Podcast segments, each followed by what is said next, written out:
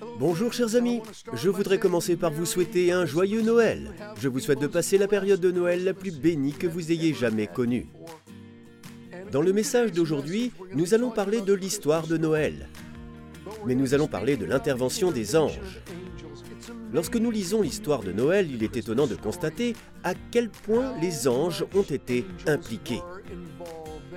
Ce sont des esprits envoyés pour apporter de l'aide à ceux qui sont les héritiers du salut. Vous allez être bénis par le message d'aujourd'hui. Bonjour, je suis Bélez Conley. Dans la vie, nous sommes tous confrontés à l'incertitude, qu'il s'agisse de problèmes financiers, de crises relationnelles, d'un problème de santé ou simplement de la découverte de votre raison d'être. Une chose est sûre, Dieu vous voit, il vous aime, et peu importe ce à quoi vous faites face, il a les réponses. Les anges sont impliqués dans pratiquement tous les aspects de l'histoire de Noël.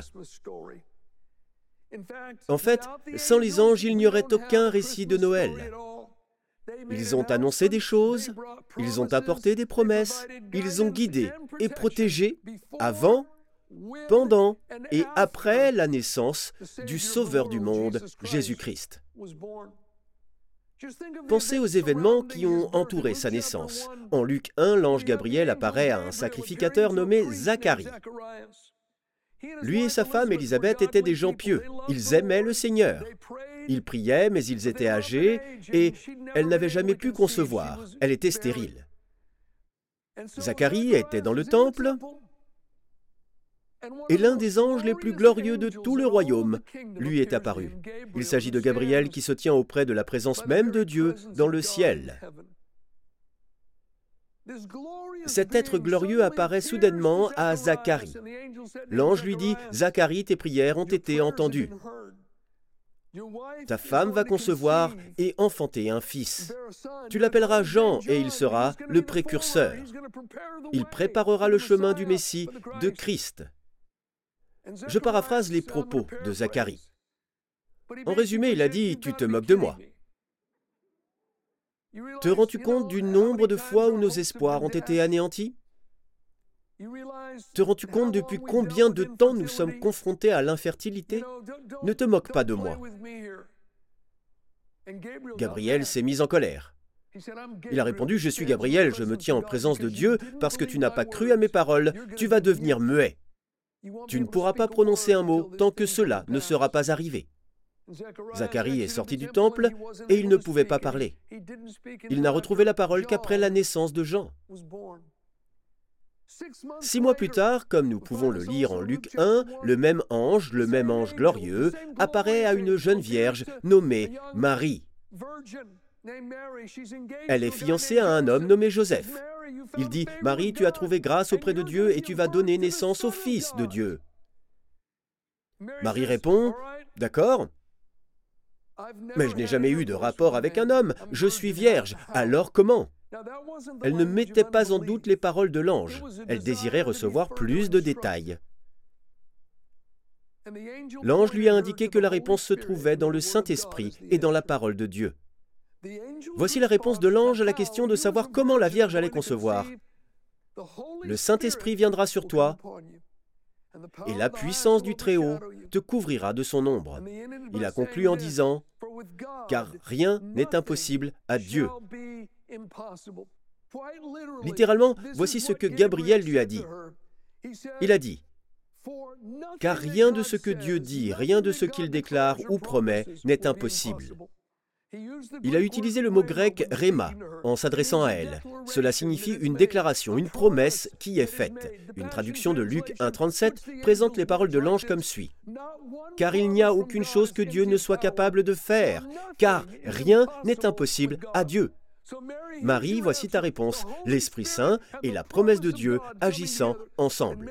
Marie dit d'accord, qu'il m'advienne selon la déclaration de Dieu, j'accepte la parole de Dieu. Lorsqu'elle a accepté la déclaration de Dieu, même si, dans son esprit d'adolescente, elle ne pouvait pas comprendre comment c'était possible, elle a accepté la déclaration de Dieu même si cela lui paraissait insensé. Et le miracle s'est produit. Elle a conçu. Nous passons ensuite au récit de Matthieu. Son fiancé Joseph découvre au bout d'un certain temps qu'elle est enceinte. La Bible dit qu'il était un homme juste et qu'il ne voulait pas qu'elle subisse une humiliation publique. Il essaie de trouver un moyen de mettre fin discrètement à leur relation afin que Marie ne soit pas déshonorée. Alors qu'il réfléchit à une solution, un ange, tout le monde dit un ange, un ange apparaît à Joseph et lui dit Joseph, descendant de David, n'aie pas peur de prendre Marie pour femme, car l'enfant qu'elle porte vient du Saint-Esprit. Elle mettra au monde un fils et tu lui donneras le nom de Jésus, car c'est lui qui sauvera son peuple de ses péchés. Nous revenons ensuite à l'évangile de Luc. Un ange, tout le monde dit un ange, un ange vient annoncer aux bergers dans les champs la naissance du Sauveur. Une myriade d'anges apparaît alors, louant Dieu et proclamant Gloire à Dieu dans les lieux très hauts, paix sur la terre et bienveillance parmi les hommes. Puis Joseph, un peu plus tard, après la naissance de Jésus, est averti par un ange. L'ange lui dit, Lève-toi, prends le petit enfant et sa mère, fuis en Égypte et reste-y jusqu'à ce que je te parle, car Hérode va rechercher le petit enfant pour le faire mourir. C'est ce qu'il fait, il obéit à l'ange. Il reste là jusqu'à ce que l'ange lui apparaisse plus tard et lui dise, Hérode est mort, tu peux maintenant revenir en toute sécurité dans le pays d'Israël. Il est intéressant de noter que, tout comme dans l'histoire de Noël, le ministère des anges se manifeste au nom du peuple de Dieu tout au long du livre des actes des apôtres. Le ministère des anges nous apporte conseil, force, encouragement et protection. En acte 5, les apôtres ont été mis dans la prison commune. Un ange les a libérés et leur a dit, Allez-y, tenez-vous dans le temple et annoncez au peuple toutes les paroles de la vie nouvelle. En acte 12, Pierre est en prison. Hérode affûte la hache, il va le tuer comme il a tué Jacques. Un ange fait sortir Pierre de prison. En acte 27, Paul est sur un bateau au milieu d'une tempête. Un ange lui apparaît et lui dit Paul n'est pas peur, il faut que tu comparaisses devant l'empereur et voici que Dieu t'accorde la vie de tous ceux qui naviguent avec toi. Les anges guident, protègent et encouragent les croyants dans de nombreuses situations et de différentes manières. Il en va de même aujourd'hui. Lorsque j'étais un tout nouveau chrétien, je suis allé au Mexique pour y faire de l'évangélisation. C'était tout nouveau, je venais d'être sauvé. Je n'avais pas encore beaucoup d'expérience, ma guitare était ornée de plumes. J'avais une longue barbe tressée. J'étais un spécimen, oh oui. J'aidais du mieux que je pouvais. Un évangéliste prêchait. C'était en fait dans une colonie au-dessus d'Ensenada. Elle s'appelait Piedras Negras. Un jour, j'ai été à la plage avec quelques nouveaux amis dans la matinée. Je me souviens qu'un homme était assis sur les rochers et j'ai senti que je devais aller lui parler. Dans un espagnol approximatif, je lui ai donné mon témoignage et je lui ai donné de l'argent. Je me souviens que lorsque je me suis retourné pour m'éloigner de lui, une voix m'a parlé. Elle a dit Conduis vers le sud. C'est tout ce que j'ai entendu.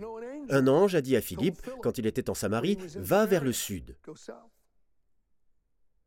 J'ai entendu conduit vers le sud. J'ai demandé à tout le monde d'aller dans le van. Pourquoi Monter dans le van? Ils sont montés dans le van et j'ai roulé vers le sud. Qu'est-ce qu'on fait? On s'amusait à la plage. C'est comme ça. Au bout de dix minutes de route, un maniaque est arrivé à côté de nous. Il s'est mis à klaxonner, agiter les bras et m'a quasiment poussé hors de la route avec sa voiture. Je me range enfin, il se met derrière moi, il s'appelait Sostenes. Il m'a dit, je t'ai arrêté parce que j'ai vu l'autocollant sur ta voiture. J'avais un autocollant qui disait, je préfère être avec Jésus à l'arrière de ma voiture. Il s'avère que Sostenes est pasteur dans une ville, située un peu plus au sud d'Ensenada, appelée Maneadero. Nous nous rendons à Maneadero avec lui, il dispose d'un magnifique complexe et d'un bâtiment d'église. Nous avons passé quelques heures avec lui, nous avons prié pour son fils. Puis j'ai dit, c'est un plaisir de te rencontrer, mais nous devons rentrer pour la campagne d'évangélisation. Nous rentrons et l'évangéliste, le responsable, s'approche de moi et les personnes qui m'accompagnent et dit, Nous venons de recevoir la visite de la police qui a mis fin à la campagne d'évangélisation. Le Saint-Esprit m'a dit de venir te parler parce que tu as la réponse. J'ai répondu, il se trouve que nous avons rencontré un pasteur nommé Sostenest de Maneadero, à quelques kilomètres d'ici, et je parie qu'il serait heureux d'organiser la campagne d'évangélisation sur sa propriété. Nous avons contacté le pasteur Sostenest et la campagne d'évangélisation s'est déroulée ce soir-là et a continué plusieurs jours. Des centaines de personnes ont été sauvées, des miracles exceptionnels se sont produits. Cela n'aurait pas été possible sans le ministère des anges. Ils sont envoyés pour apporter de l'aide à ceux qui sont les héritiers du salut.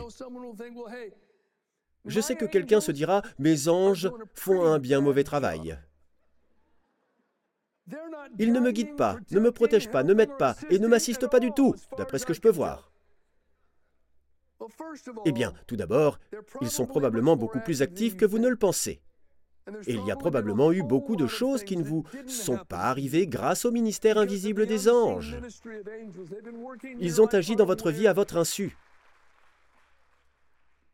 C'est pourtant une question légitime. Pourquoi n'avons-nous pas plus d'interventions angéliques? Premièrement, parce qu'ils travaillent selon les lois de Dieu. Nous ne pouvons pas violer les principes et les lois de Dieu et bénéficier de l'aide, du ministère et des conseils de ces anges. Pendant la période de tentation de Jésus, le diable l'a fait monter au sommet du temple et lui a cité les Écritures. Oui, le diable connaît les Écritures. Il les a citées hors contexte, il les a citées partiellement. Il a dit, saute Jésus. Il cite ensuite Psaume 91. Les anges te porteront sur les mains, de peur que ton pied ne heurte une pierre.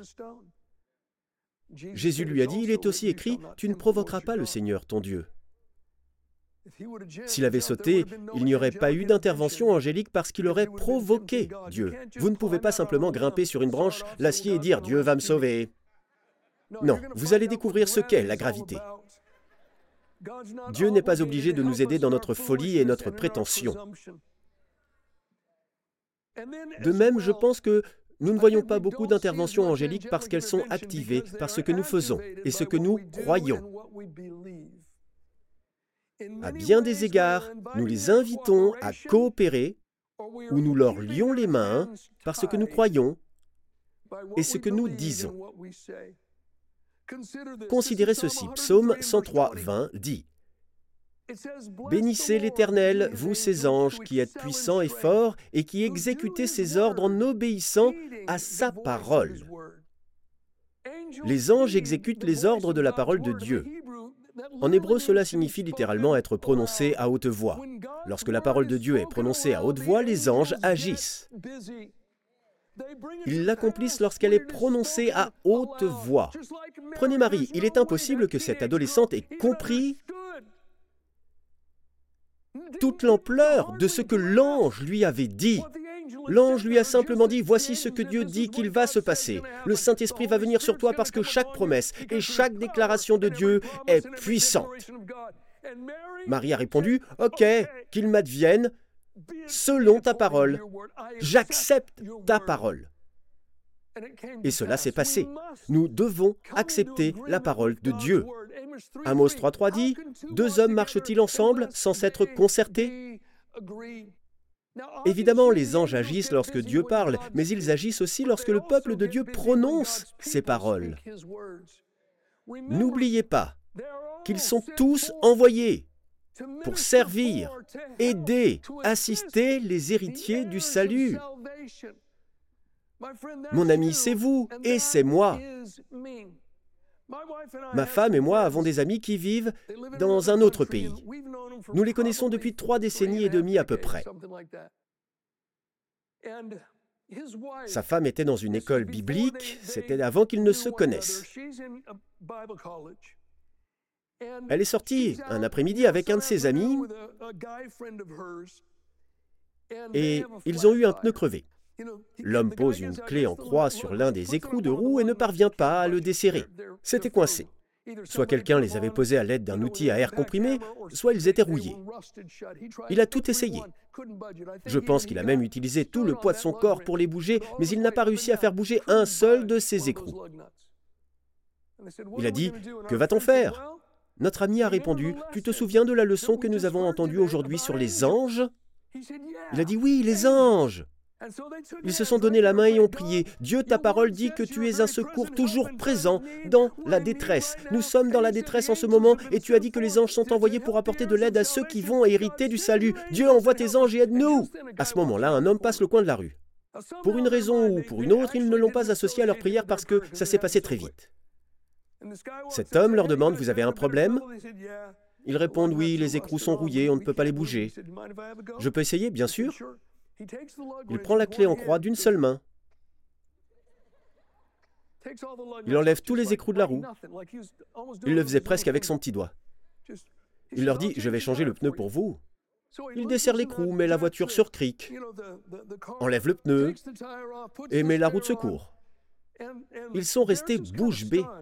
Il se dirige vers le coin de la rue et leur dit À plus tard. Ils se disent On ne lui a même pas dit merci. Allez, on peut le rattraper.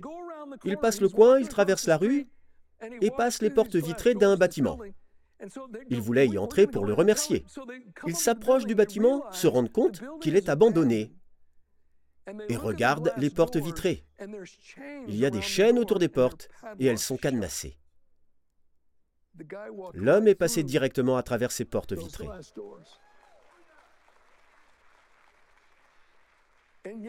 Leurs cheveux se sont dressés sur leur nuque. Ils se sont dit, Dieu a envoyé son ange et nous ne le savions même pas. Ils sont envoyés pour aider les héritiers du salut. Il est intéressant de noter que dans les chapitres 23, 33 et 34 d'Exode, Dieu dit à plusieurs reprises aux Israélites, J'enverrai mon ange devant vous dans le pays promis pour chasser les habitants du pays et pour vous aider à le posséder. J'enverrai mon ange devant vous. Mais dans l'une de ces références, Dieu dit ceci. J'envoie l'ange devant vous, il va chasser les habitants du pays, mais ne provoquez pas l'ange. Vous connaissez l'histoire. Moïse dit, d'accord, ils sont à la frontière de la terre promise, envoyons douze espions, un de chaque tribu. Ils envoient les douze espions pour explorer le pays, ils reviennent. Josué et Caleb, deux espions, disent Dieu a dit qu'il nous a donné le pays. Chaque endroit que la plante de nos pieds foule, il nous l'a donné. Allons-y tout de suite. Nous sommes en mesure de le faire. Leurs défenses les ont quittés, ils ne pourront pas nous résister, allons-y. Mais les dix autres espions disent Non, nous ne pouvons pas. Les habitants sont trop forts pour nous. Nous avons vu des géants dans le pays. En résumé, il disait, peu importe ce que Dieu a promis, il n'y a aucune chance que cela se produise. Toute l'assemblée a été d'accord avec les dix espions. Ce qu'ils ont dit et qu'ils continuaient à dire n'était pas seulement en désaccord avec ce que Dieu leur avait promis. C'était absolument contraire à ce que Dieu avait dit. Ce genre de langage provoque les anges. J'ai fait un rêve il y a quelques semaines.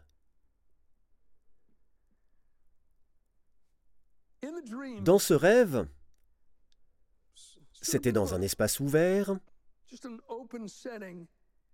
un homme se tenait là, Juste derrière lui, il y avait tout un groupe d'hommes. Il me semblait qu'il s'agissait d'un groupe d'hommes qui se tenaient là en silence. Ils avaient les bras baissés, ils étaient tous inactifs. Certains étaient grands, d'autres étaient petits. Ils portaient tous des vêtements différents et de différentes couleurs. Ils étaient tous là, en silence, comme s'ils attendaient, tous. L'ambiance était assez sombre. J'ai su intuitivement que cet homme était le porte-parole de tous les autres. Je me suis approché de lui et je lui ai demandé son nom. Il a répondu Ange, et je me suis réveillé. Je savais qu'il parlait au nom de tous. J'ai immédiatement compris ce que signifiait le rêve. Tous ces anges qui ont été envoyés pour aider, protéger et assister les héritiers du salut sont inactifs. Ils ne travaillent pas. Parce que le peuple de Dieu croit et parle à l'encontre de ses promesses. Les anges exécutent ses ordres en obéissant à sa parole. Lorsque la parole de Dieu est prononcée à haute voix, les anges agissent. En toute honnêteté, j'y ai beaucoup réfléchi. Ce message est né de cette rencontre que j'ai eue, c'était un rêve de Dieu. Je crois que de nombreuses personnes m'écoutent en ce moment même dans cette salle. Des anges vous ont été assignés. Ils sont assignés à votre cas, à votre cause. Dans de nombreux cas, ils sont simplement à l'arrêt. Ils sont inactifs. Ils ont les mains liées, pour ainsi dire. Il est important d'y réfléchir. Psaume 34,7 dit L'ange de l'Éternel campe autour de ceux qui le craignent et les délivre. Cela signifie littéralement que les anges forment un cercle de protection autour de ceux qui craignent Dieu et qu'ils les protègent. Une version anglaise dit L'ange de Dieu établit un cercle de protection autour de nous quand nous prions. Surtout lorsque nos prières sont basées sur la parole de Dieu et que ses promesses sont liées et en harmonie avec nos prières lorsqu'elles œuvrent ensemble. Lorsque nos croyances et nos paroles sont contraires à la parole de Dieu, les anges ont les mains liées. Je vais vous demander de m'accorder toute votre attention pendant les prochaines minutes. Je ne veux pas que vous ratiez ce que je vais partager avec vous. Il s'agit d'un verset intéressant des Écritures. Proverbe 15.4 dit ⁇ La langue douce est un arbre de vie, mais la langue perverse brise l'âme. C'est intéressant. La langue douce est un arbre de vie, mais la langue perverse brise l'âme. Le mot hébreu doux signifie littéralement remède, guérison, délivrance, plénitude, réparation, restauration. Une langue douce est donc une langue qui guérit, qui soigne, qui délivre, qui épanouit, qui répare, qui restaure. En fait, ce mot vient du mot hébreu Rapha, comme dans Jéhovah Rapha, l'Éternel, notre guérisseur, l'Éternel, notre médecin.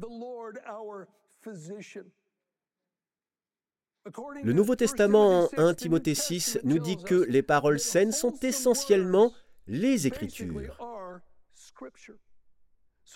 Une langue douce est donc une langue qui parle conformément à la parole de Dieu, mais la langue perverse brise l'âme. La Bible du semeur et la Bible en français courant disent ⁇ Mais la langue malfaisante démoralise ⁇ et une parole cruelle est démoralisante. Vous me suivez? La langue malfaisante. En d'autres termes, je parle en opposition à la parole de Dieu. Ce faisant, je provoque une rupture ou une brèche dans l'âme. Le mot âme ici est le même mot utilisé pour désigner les anges en psaume 104, 4. L'ange éternel établit un cercle de protection autour de ceux qui le craignent, mais lorsque mon discours est délibérément contraire à la promesse de Dieu et aux déclarations de Dieu, cela crée une brèche dans l'âme. En Ésaïe 30, le même mot pour briser ou ouvrir une brèche est utilisé pour désigner un mur bombé sur le point de s'ouvrir et un trou est sur le point de se former dans ce mur. Cela provoque une rupture dans la protection angélique dont nous bénéficions. Comprenez-vous l'image? Chers amis, lorsqu'il y a une brèche dans le mur, le serpent parvient à passer. Les promesses de Dieu vous semblent-elles saugrenues? Impossible. Qu'il s'agisse d'une promesse de guérison, de délivrance, d'approvisionnement matériel, d'une promesse de trouver le chemin de la victoire, d'une promesse de restauration. J'ai une question à vous poser. Est-ce plus difficile qu'une vierge qui donne la vie? Vous ne comprenez peut-être pas comment. Je vais vous le dire, le Saint-Esprit est la promesse. Le Saint-Esprit peut venir sur vous. Le Saint-Esprit peut intervenir dans votre situation. Lorsque vous acceptez la promesse, lorsque vous entrez en harmonie avec la promesse, les anges sont libérés et travaillent en votre faveur. C'est ainsi que cela peut se produire. Mon ami, quelle que soit l'ampleur de votre problème, ce n'est pas aussi grand qu'une vierge qui donne la vie. Accordez-vous avec la parole de Dieu, peu importe que vous soyez considéré comme un idiot ou un extrémiste. Cela permet aux anges de vous venir en aide. Ils sont envoyés pour apporter de l'aide aux héritiers du salut, à ceux qui sont héritiers du salut. En réalité, il n'y a rien de plus important que la question de votre âme. Vous devez régler les choses entre Dieu et vous. Cette vie terrestre est très brève. Ce n'est qu'un vestiaire menant à l'éternité. Il y a quelques jours, je parlais à quelqu'un qui venait de perdre un être cher dans un accident de voiture. C'était horrible et j'ai prié avec lui. Il avait le cœur brisé. Mais nous ne sommes ici que pour un moment. Et si vous n'avez pas fait la paix avec Dieu, vous devez le faire aujourd'hui. Si vous n'avez pas accepté Jésus-Christ comme Seigneur et Sauveur de votre vie, ne le remettez pas plus tard. Ne le remettez pas plus tard. Vous ne seriez pas en train de m'écouter si Dieu n'était pas en train de travailler votre cœur. Vous devez savoir que Dieu vous aime. Il veut que vous ayez une relation avec lui. Mon ami, le problème du péché a déjà été réglé au calvaire. Ouvrez votre cœur à Jésus-Christ et devenez l'enfant de Dieu. Nous connaissons tous des moments difficiles dans la vie. Les tempêtes de la vie peuvent toucher tout le monde. Mais peu importe ce que vous traversez, Dieu a des réponses pour vous. Il connaît un chemin que vous pouvez suivre. J'en ai moi-même fait l'expérience. Dieu m'a libéré du désespoir le plus profond et de la toxicomanie.